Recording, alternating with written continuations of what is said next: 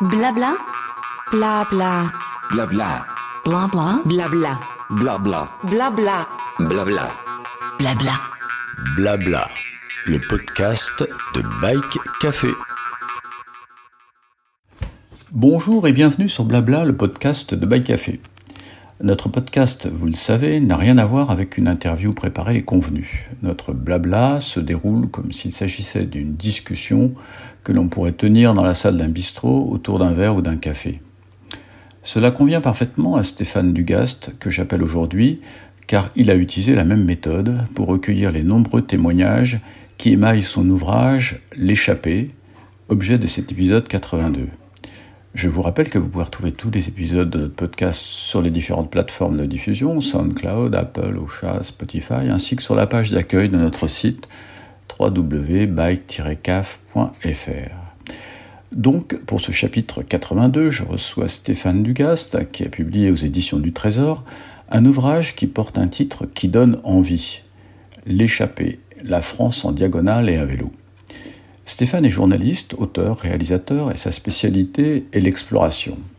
Il a parcouru le monde, écrit plusieurs ouvrages, dont un sur Paul-Émile Victor, Naviguer sur les mers et les océans. Dans l'échappée, il raconte comment, à la fin du confinement, en juillet 2020, il décide de se lancer dans une autre exploration, cette fois à vélo, dans, une région, dans des régions françaises un peu isolées, situées autour de la diagonale du vide un morceau de notre pays qui se situe entre les Ardennes et le Massif central.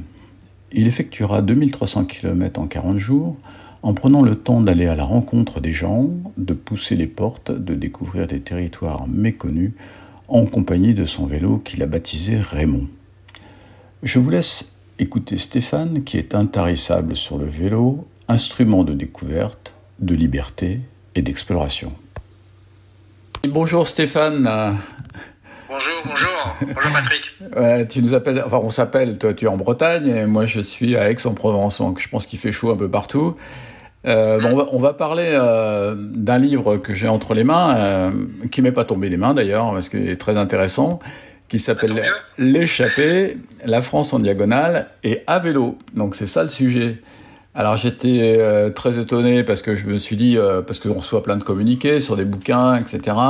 Puis j'ai vu ce bouquin avec une superbe couverture jaune. Je me suis dit, ah, ça y est, encore un marronnier Tour de France qui arrive. Et puis en regardant de plus près la couverture, j'ai vu des petits pictogrammes euh, qui ressemblaient à un tas de choses sauf à des, champions cyclistes. Euh, et je me suis dit, il y a quelque chose là-dedans. Et effectivement, j'ai découvert ton échappée et c'est vachement intéressant. Écoute, euh, comment euh, t'es venu euh, cette superbe idée Enfin, on, on, parle effectivement de cette période post-confinement, donc je pense que c'est ça qui avait euh, déclenché ton envie d'écrire ce sujet, non? Complètement. Moi, c'est venu. Bah, déjà, c'est un vieux rêve de, de gamin de, de traverser notre pays, ou tout du moins d'être un peu sur les traces du Tour de France. Moi, j'adore les les Tours de France d'avant-guerre ou juste d'après-guerre, euh, quand euh, le vélo était encore une aventure. Et puis euh, bah, rapidement, je me suis aperçu qu'avec les vélos gravel, on, pouvait mettre des sacoches dessus, que le, le voyage pouvait devenir vraie aventure. Et puis bah, à l'issue du confinement, à l'été 2020, où moi, dans un appartement parisien, j'ai j'allais dire, j'ai pété une durite et je me suis retourné vers ma femme qui était ma, ma voisine de bureau dans notre salon et je lui ai dit écoute, je vais, je vais, je vais faire le rêve de mes 20 ans, traverser la France. Puis j'ai découvert cette diagonale du vide qui, qui, ouais, qui pas qui m'inquiète, mais qui m'interroge, qui m'intrigue. Et puis bah, j'ai décidé de partir, non pas de, des bouts des, des confins des Ardennes, mais de Dunkerque pour faire. Euh, pour euh, tourner le dos à la mer du Nord et puis de faire la trace vers Andaille, un peu librement, un peu euh, un peu en amateurisme le plus total, sachant que j'avais très peu roulé cette année-là et que en termes de kilométrage, mon passé de triathlète était très très très très très très lointain oui, il faut dire pour nos lecteurs, hein, donc euh, tu, as, bientôt 50 ans, euh, tu es de 74, c'est ça, tu es né en 74 euh, et que par ailleurs, tu es, plutôt un spécialiste de l'exploration. Alors j'ai trouvé que c'était très intéressant parce que ton regard justement d'explorateur euh, appliqué à la pratique du vélo est super intéressant et en plus, tu as choisi un, un itinéraire particulier. Dis-moi comment tu as fait ce choix? Bah, J'ai fait ce choix, en fait, je, pendant le confinement, j'ai beaucoup rêvé sur les sur les sites internet. J'ai beaucoup regardé de, de, vidéos en français et en anglais. Et je cherchais un voyage qui fasse sens. Alors souvenez-vous, c'était l'été, on pouvait pas sortir de nos frontières. Au début, je me suis dit, je vais faire un, Tour de France. Après, je me suis dit, ah, je vais faire le Tour de France de 1924 ou de 1923, ou je sais pas. Et puis en fait, en regardant à droite à gauche, puis en ayant quand même l'habitude, en habitant maintenant la capitale, de faire du vélo sur des sur des routes qui sont où il y a beaucoup de trafic, je me suis dit non, il faut que je me trouve une route buissonnière. Il y a dans une autre vie, il y a très longtemps, j'étais dans les premiers à faire du VTT. Je me suis dit il faut que je trouve une une route un peu comme ça, une route buissonnière. Puis rapidement, j'avais lu euh, des, des écrits de géographes sur cette diagonale du vide, et puis ça s'est imposé. Alors j'ai eu la coquetterie au départ de pas vouloir prendre d'application numérique en me disant je ferai tout avec des cartes, je ferai ma trace moi-même, un peu comme comme sur un bateau lors de mes expéditions.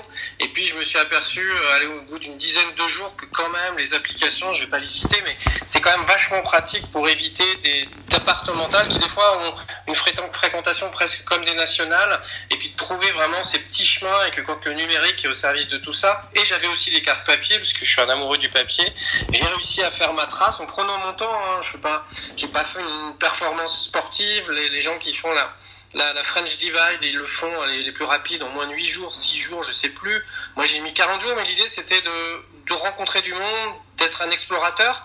Je suis aussi journaliste, d'aller voir les gens et puis de revêtir le maillot jaune que je ne revêtirai jamais euh, en me prenant pour Bernard Hinault qui était un peu ouais l'idole de ma jeunesse. Et puis bah pour finir, j'ai choisi comme monture un vélo là que j'ai baptisé Raymond qui était un gravel et, le gravel pour moi c'est le vélo de, le vélo de mes rêves. C'est ce mix entre VTT, vélo de course, cette maniabilité, et puis le fait de, de pouvoir accrocher des, sacoches, d'être, de, de, voyager au long cours et de voyager euh, à bicyclette, à vélo, euh, bref, en deux roues, quoi. Oui, donc euh, pour les, pour les auditeurs qui ne connaisseraient pas la diagonale du vide, effectivement, c'est c'est une ligne imaginaire qui, a, qui traverse ce, ce que j'appelle, enfin ce qu'on appelle vulgairement la France profonde, c'est-à-dire des, des provinces plutôt euh, euh, bah, désertifiées, enfin moins peuplées.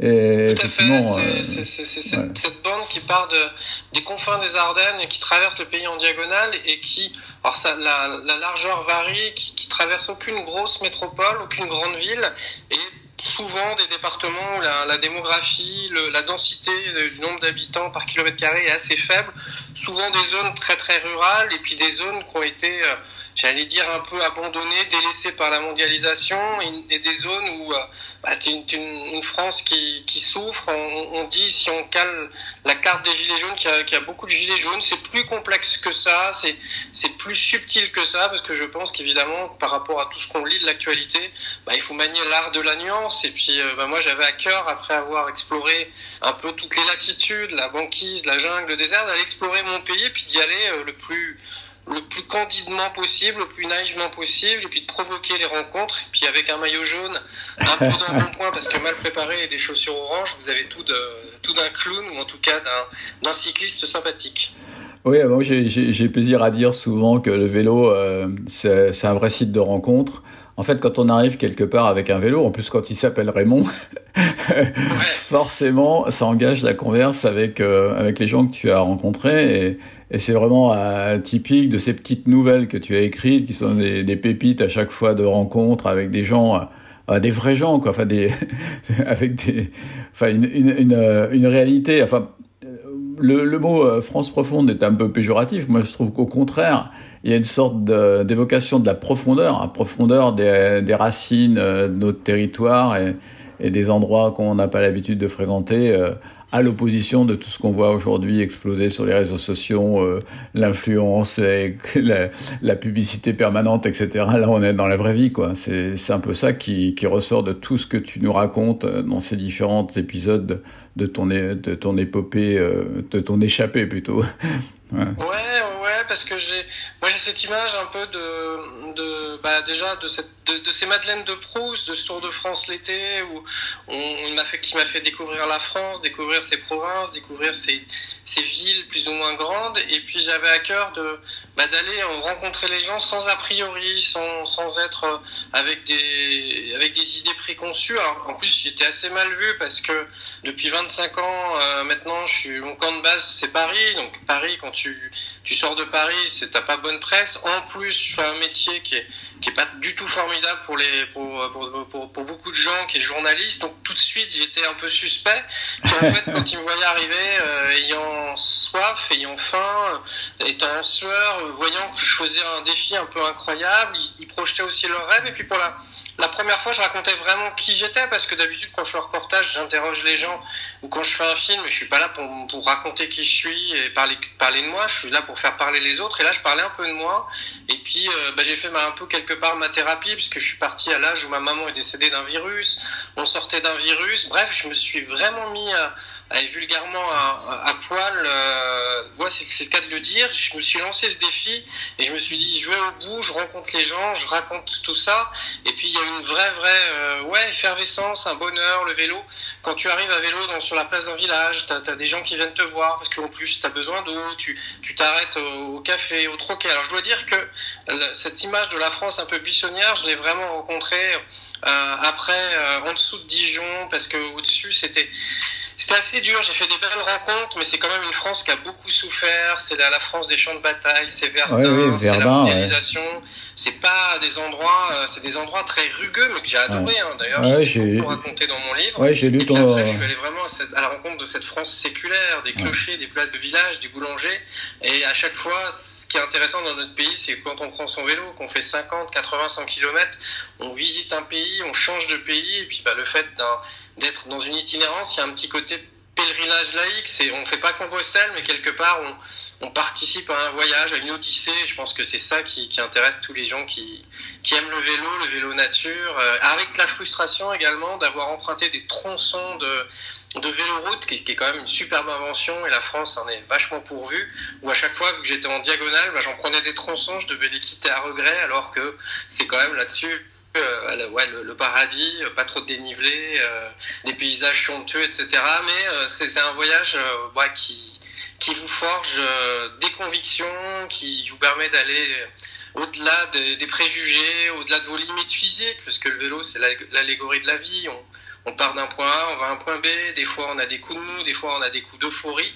Ouais. Tous, les, tous les gens qui font du vélo le savent. Et puis, on se confronte puis, à la météo. Surtout, on se remplit de tous les sens, de la vue, des odeurs et même du toucher avec le, des fois l'asphalte ou le, le, chemin avec les trous euh, plein de nids de poules. Bref, euh, oh c'est une aventure. J'ai kiffé grave, comme dirait le jeune.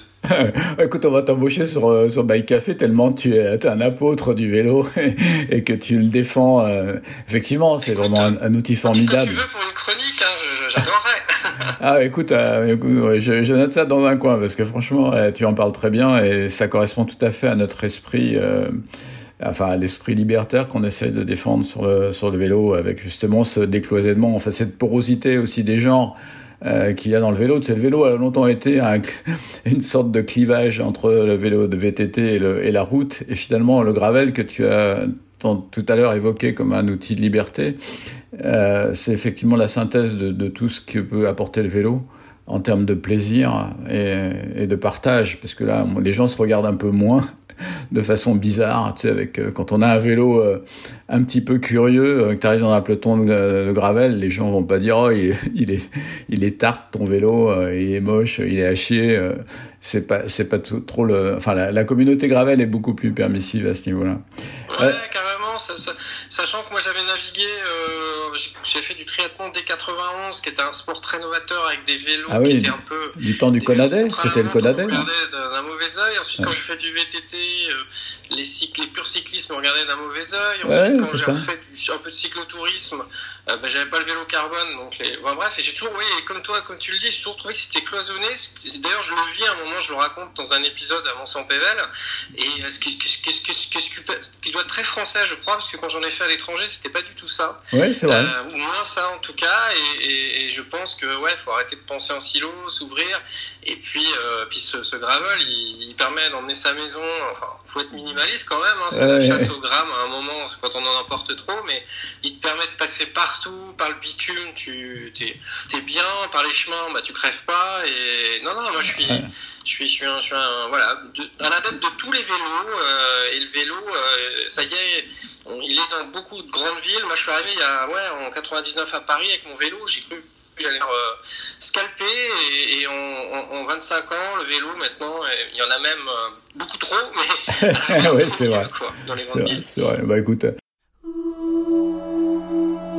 Blabla, le podcast de Bike Café.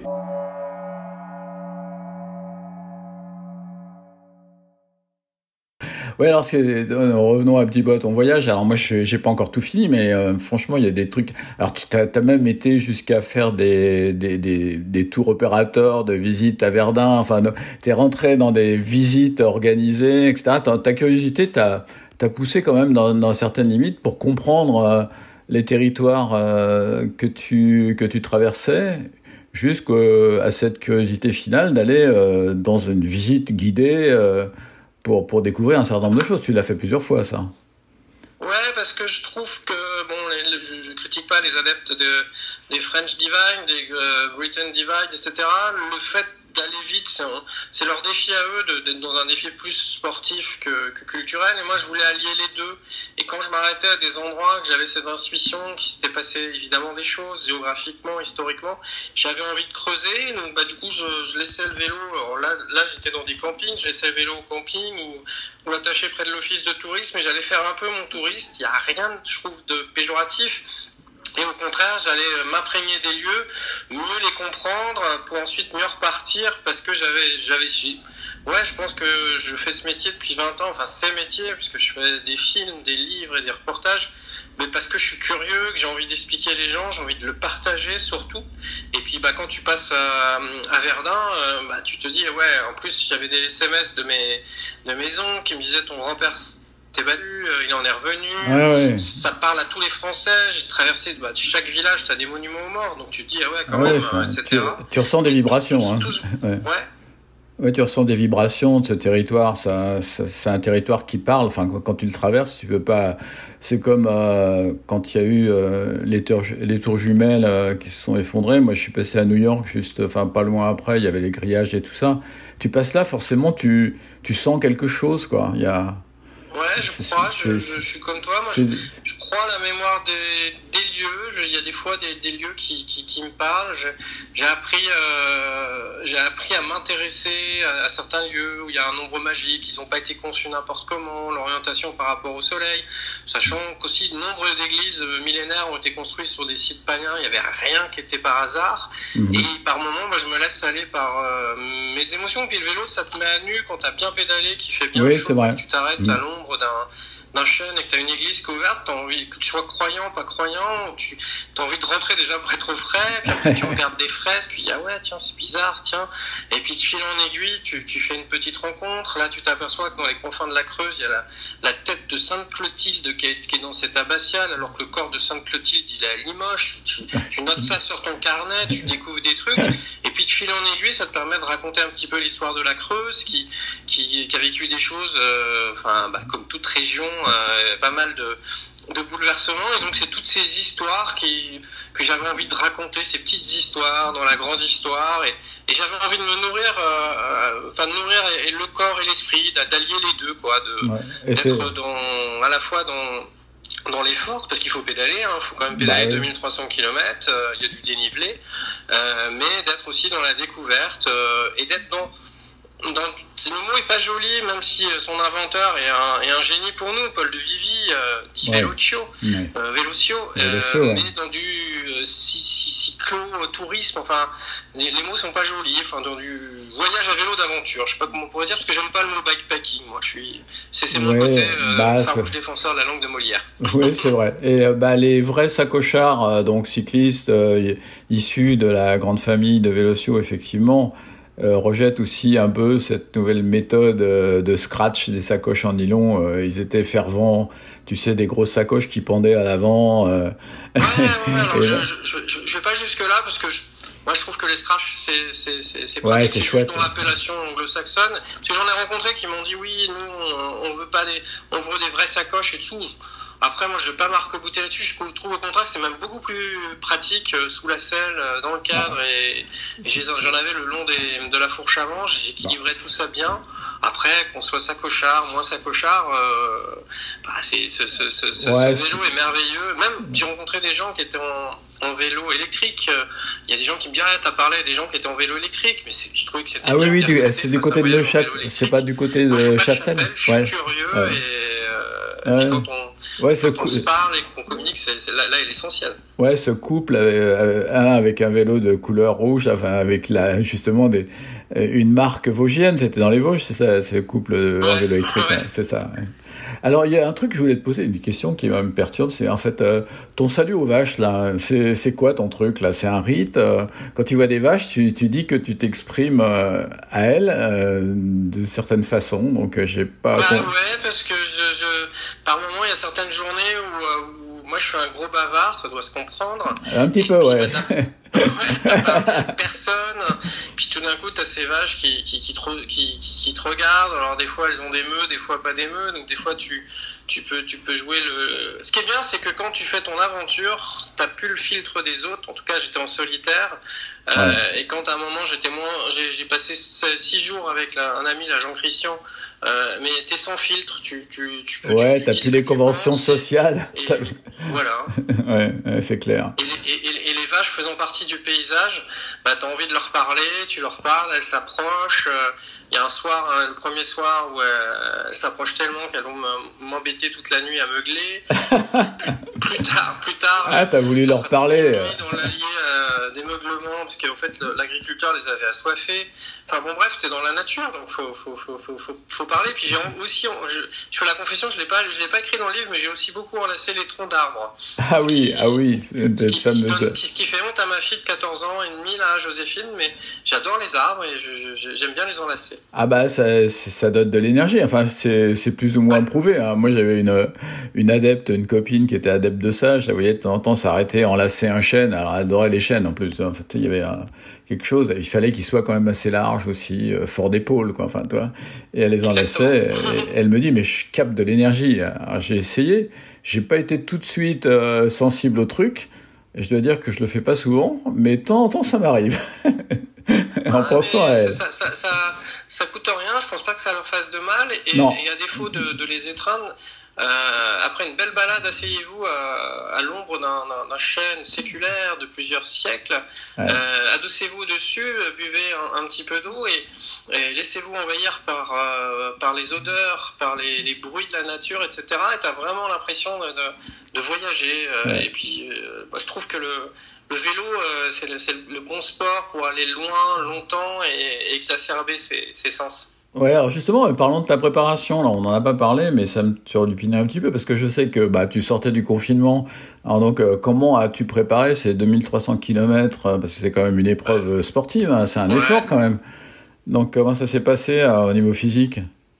Non, c'est lamentable, très très mal, puisque j'ai un home trainer sur mon balcon parisien. Donc j'en faisais régulièrement, mais en fait, je m'emmerde vite. Attends, sur un entraîneur, ça un entraîneur, il n'y a pas de il n'y a rien. C'est pour un explorateur, euh, Stéphane, pour un explorateur, quand même, franchement, un home trainer, quoi, ça fout mal. ouais, puis bah, j'ai été tourner les jambes euh, avec le gravel, mais j'ai dû faire au maximum le, tour de Paris, donc c'est euh, ça fait 30 bornes. Et, euh, et j'ai pas trouvé le meilleur moyen. Je me préparais un peu en course à pied, histoire que le cardio soit pas, soit pas. J'ai pas trouvé le meilleur moyen que de me faire un claquage, une déchirure ah. aux deux mollets avant de partir. Et je cal, cachais à ma, à ma, femme que j'avais une récidive d'une hernie ombilicale. Donc c'est c'est l'intestin qui sort par le nombril. Il fallait que je me fasse opérer, ce qui était absolument pas prudent. Et, euh, ah bah et j'y suis allé euh, complètement en mode dégradé, on va dire. Et, mais je pense que quand on a l'habitude de, de, faire des efforts depuis de nombreuses années, qu'on connaît son corps, je me suis dit, bah, je vais y aller progressivement, je vais prendre une ceinture abdominale, je vais, en termes de kilométrage, on va y aller euh, au maximum de ses limites. Je vais avoir du mal à rentrer dans la, la peau du cycliste au, au long cours. Et puis, euh, bah, de fil en aiguille, je, je, me suis senti de mieux en mieux. J'ai oublié mes, mes bobos. Alors j'avais quelques trucs préventifs, hein, des crèmes, euh, des bas de contention, enfin deux trois trucs euh, que tu as appris quand tu as fait des sports d'endurance. Et puis, bah, je, je, au début, j'ai pas, tout, pas, pas tapé dedans. Je suis allé vraiment à ma mesure. Et puis, Puis à un moment, j'ai même été blessé euh, à la selle, euh, le truc classique à Charleville-Mézières. Je me suis arrêté, j'ai pris des crèmes, je suis allé à la pharmacie, j'ai visité la ville d'Arthur Rimbaud. Et je me suis dit, surtout, faut, euh, faut pas mettre, faut pas se précipiter. C'est une aventure au long cours. Faut que tu ailles au bout. C'est hyper important. Donc tu fais tout pour aller au bout. Et puis plus les jours passaient, plus je, Ouais, j'étais bien. Et plus il y avait, plus il y avait du dénivelé, plus j'étais heureux. Donc j'étais là, mais c'est, c'est, c'est invraisemblable. Ouais, en fait, tu incroyable. tu t'es en- tu t'es entraîné au fur et à Voilà. mesure pendant ton pendant ton périple, quoi. Donc, en fait, euh, progressivement, tu as. Euh, j'ai pas bien suivi aussi comment tu euh, tu t'hébergeais, quelles étaient tes méthodes. Tu bivouaquais, tu tu tu faisais carte bleue, comment ça ouais, se j'ai, tout fait. J'ai fait que deux hôtels et une chambre d'hôte en 40 jours. Euh, j'ai fait beaucoup de, de camping parce que c'était au moins l'avantage de. Enfin, la France est quand même pas mal pourvue en camping. Alors à l'époque, il y avait des campings qui étaient fermés avec le, le confinement, qui n'étaient pas ouverts, mais ça te permettait d'avoir un petit peu un point d'eau, euh, ce qui est quand même pas mal. Quand le camping était ouvert, ça te permettait de prendre une douche chaude, ou Ouais. froide d'ailleurs. Mhm. Et puis après, j'ai fait du sauvage. Alors le sauvage, faut vraiment quand même être dans des endroits pas, tr- pas très urbanisés, puisque c'est c'est toute une technique, je trouve, mais c'est aussi très très euh, très très intéressant. Et puis euh, pour faire ma trace, j'avais une trace de principe. Puis après, en fonction des, des conditions, puis surtout que je m'arrêtais, il y a des fois, je m'arrêtais au bout de 6 km parce que j'ai rencontré des gens intéressants, que j'ai tous interviewés, enregistrés euh, et photographiés pour leur partager la photo. Et euh, des fois, quand tu t'arrêtes une fois, deux fois, trois fois, ça te coupe les pattes, donc c'était moins performant que si tu avais tracé. Ouais. Mais c'était aussi ça le, le, le challenge. Donc j'ai j'ai été complètement au feeling euh, en faisant du sauvage, du camping. Alors je suis un spécialiste de tous les campings, euh, des, de l'eau dans les cimetières, enfin tout ce que connaissent les adeptes Ouais, ouais. du des voyages à vélo long cours. Ah, en tout cas, c'est super intéressant. Alors moi, je peux de- évidemment que conseiller à nos, à nos lecteurs de, de se procurer ton livre, s'ils y apprendront plein de choses à la fois. Donc c'est c'est une œuvre sociologique intéressante justement sur cette France euh, qu'on méconnaît et sur laquelle effectivement tu l'as tu l'as fait remarquer. Euh, peu de cyclistes s'arrêtent, même ces cyclotouristes, hein, ceux que tu baptises cyclotouristes.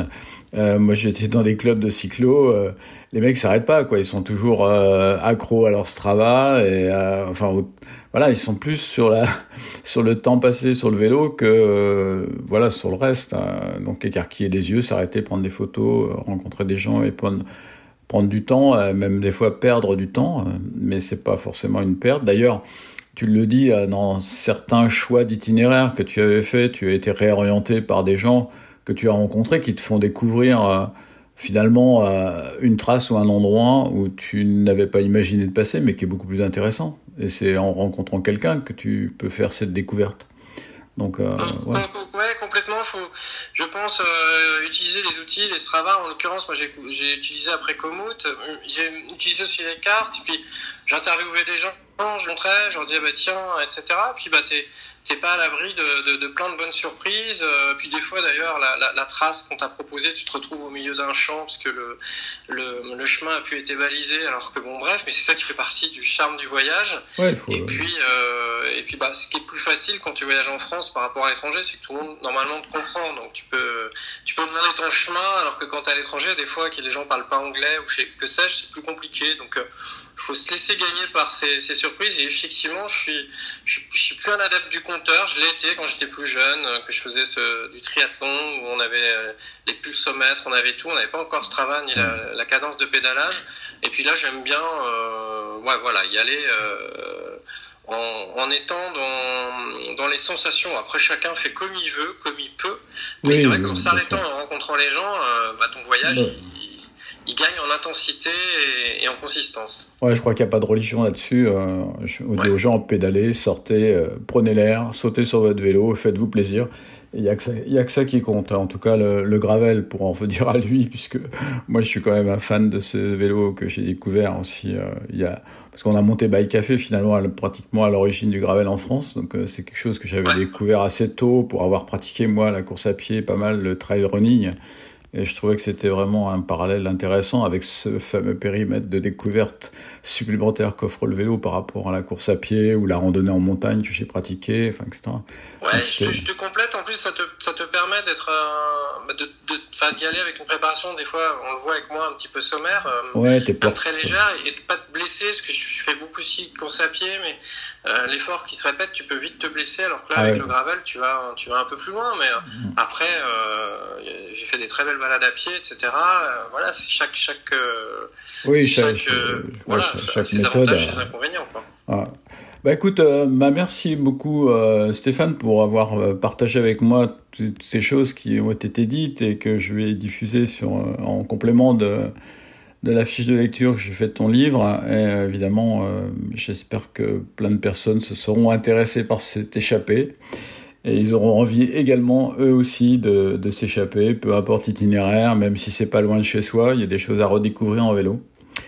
Exactement, c'est un beau, euh, un beau, un beau moyen de transport. Et puis quand on y repense, moi j'y ai beaucoup pensé, deux roues, un pédalier, ça paraît très simple technologiquement, ça a mis du temps à être abouti. Oh Mais derrière, ça t'emmène très loin. Puis on a tous, on a- j'ai ouais, j'ai l'habitude de dire, on a tous un petit vélo dans la tête. et on a la Exact- pédale joyeuse. Exactement, bah, justement, je vais t'en parler. Ben, écoute, je te, je te dis au revoir, mais euh, on, on reste en contact. euh, ne raccroche pas tout de suite. Avec très très grand plaisir, étant un, un fidèle de Bike Café.